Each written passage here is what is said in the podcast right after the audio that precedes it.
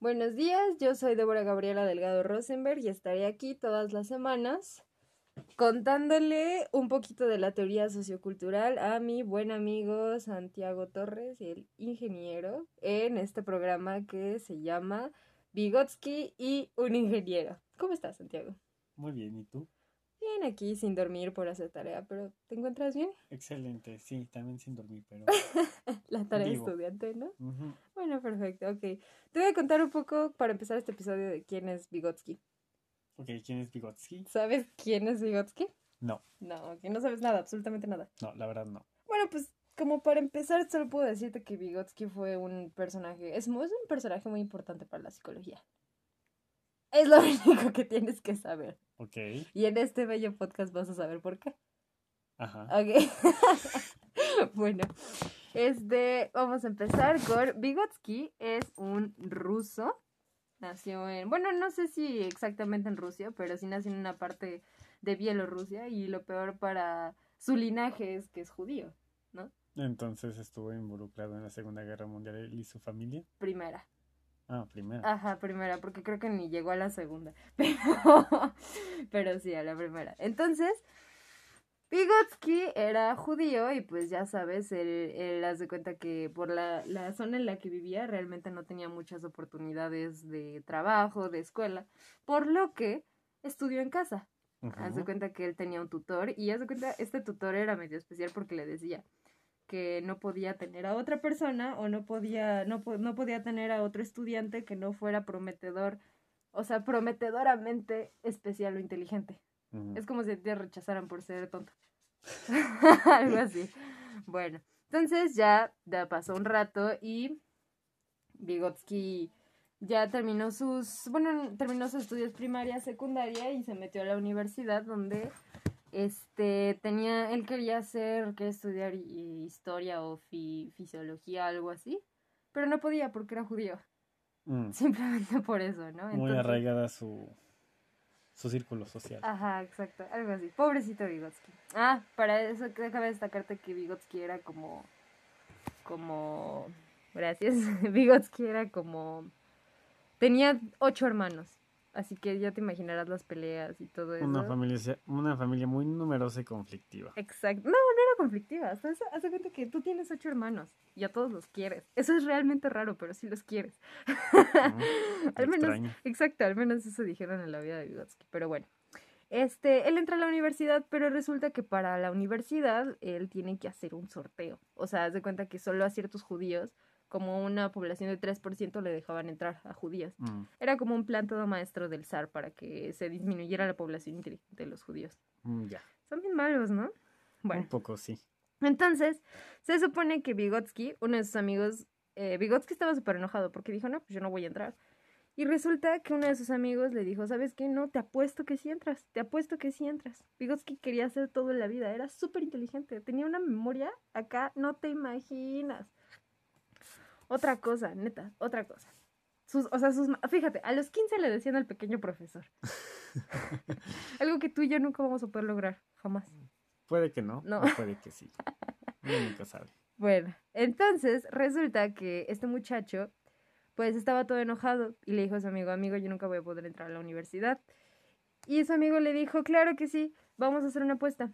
Si yo gano, me regalas un libro y ahí cada quien gane se, se regala un libro al otro, ¿no? Y dice, ah, ok, está bien. Entonces pues resulta que hace el examen, tiene un sorteo, hace un sorteo y se queda. Y le debieron un libro. Mm, No, más bien él le tuvo que dar un libro a su amigo Ah, porque sí lo aceptaron. Entonces, pues así entró a la universidad, a la mejor universidad de Rusia, Moscú. Entonces, bueno, sí está en Rusia. Entonces, adivina qué estudió. ¿Qué estudió? Adivina, adivina. Psicología. No, no.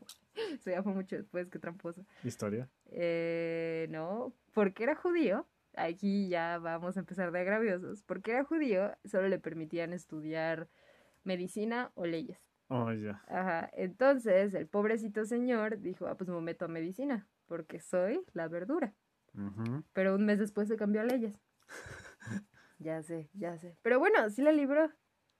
Entonces, haz de cuenta que eso no le bastó al muchacho. A Vygotsky no le, no, no le bastó.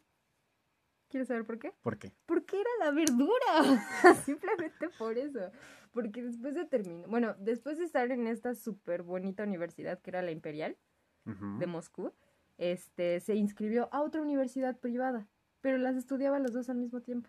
Vaya. Ya sé, ya sé algo que tú y yo jamás vamos a poder hacer como viles estudiantes. Jamás. Ajá. Me estoy retando. Pero bueno, entonces, eso tampoco le bastó a Vygotsky. Porque se metió a trabajar como en una revista, en un periódico donde criticaba, donde hacía muchísimas cosas que tenían que ver con, pues, con su pueblo. Criticaba mucho, muchas Mucha cosas de crítica arte. social, ¿no? Ajá, mucha crítica social, sobre todo también de arte. Entonces Vygotsky era un personajazo que era, o sea, lo aclamaban y le decían crítica, crítica. Así como en el, en ese programa de comedia que le decían monólogo. ¿Lo ubicas? Sí. Ajá, así Otro le, rollo. Ajá, otro rollo, así le pedían, este, crítica. Entonces, bueno, Vygotsky tienes que saber que por la época en la que vivía él, estaba todo esto del marxismo y todo eso, ¿no? Él no estaba a favor de eso. Desde su privilegio. Entonces supongo que también era, de cierta manera, perseguido por su gobierno. Pues por ser judío, nada más. Ajá, Bastante justo, ¿no? Sí. Muy malo, muy malo. Entonces él estaba en, en contra de todo esto de- del marxismo. Y bueno, llegó una importante revolución que se llama la Revolución Rusa, que llega en octubre. Y bueno, pues este señor se va a su casa, a Gomel, y dice, ay, pues sabes qué, tampoco me basta, quiero ser maestro, quiero seguir este, y quiero seguir, quiero seguir trabajando en la revista. ¿Tú crees? Ajá, pero luego se entera. Imagínate que tú tuvieras un hermano, porque queridos radioescuchas, ah, eso ya no se usa. Santiago es este, mi amigo el ingeniero es hijo único. Sí. No sé lo que es tener hermanos. Ok, imagínate que tu hermano, que tienes un hermano muy bonito y guapo que me lo presentas después. Imagínate que ese hermano a mí me dice, este, ah no, te, enfer- te enteras que se, enferma de tuberculosis tú estando en Alemania. Y en ese tiempo la tuberculosis era incurable, ya, ya valiste. Sí. Ok, entonces te vas y te dicen, ¿sabes qué? Necesitas llevar a tu hermano al Mar Negro. Porque eso le va a beneficiar. ¿Te lo llevas? Mm, pues obviamente. Ok, bueno, pues eso hace Vygotsky. Ya ves, estás pensando como Vygotsky, me alegra demasiado. Entonces, este, no, está bien. Entonces, eh, pues ya se lo lleva, pero no pudieron hacer nada. Se regresa y desgraciadamente su hermano muere.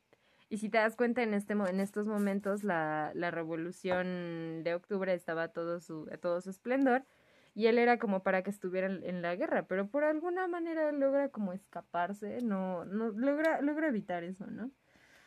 Y bueno, pues después de que se de que se murió su mamá, porque también se murió su mamá y murió su hermano, también se enferma de tuberculosis, pero eso ya es mucho tiempo después, ¿no? Hay no se sabe mucho de Vygotsky porque toda la información se perdió, pero lo que puedo decirte es que dicen que se, que se deprimió, así muchísimo, ¿no? Ujú. Ok. Entonces se deprimió y empezó a escribir muchos libros, muchos libros. Este, ¿cómo se llama? Ahí empezó a escribir psicología del arte, porque ves que te dije que amaba el arte. Bueno, pues ahí lo empezó a escribir y eso lo entregó como tesis de doctorado. Mm, entonces Ajá, eso le valió su doctorado. Ajá, exactamente. Entonces, bueno, pues se empieza a acercar a congresos, conoce a mucha gente, muchos neurocientíficos, y luego se va a Moscú y ya empieza a trabajar muchísimo más serio como psicólogo. Y ya. Bueno, después muere.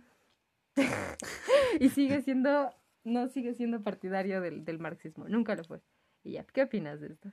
Eh, pues una vida muy interesante porque fueron, digamos que, sucesos que en la vida de un individuo pues están fuera de lo común y aún más extraordinario para alguien como la capacidad de, de este individuo, ¿no? Era extraordinario, la neta sí. Pero este puedo decirte que pues esto no se acaba aquí, o sea, sí muere en 1934, pero yo te voy a platicar durante todas estas semanas de qué trata la teoría sociocultural y al final tú me vas a decir qué te parece para ver si la puedes aplicar en tu vida diaria, Ujú, ¿ok?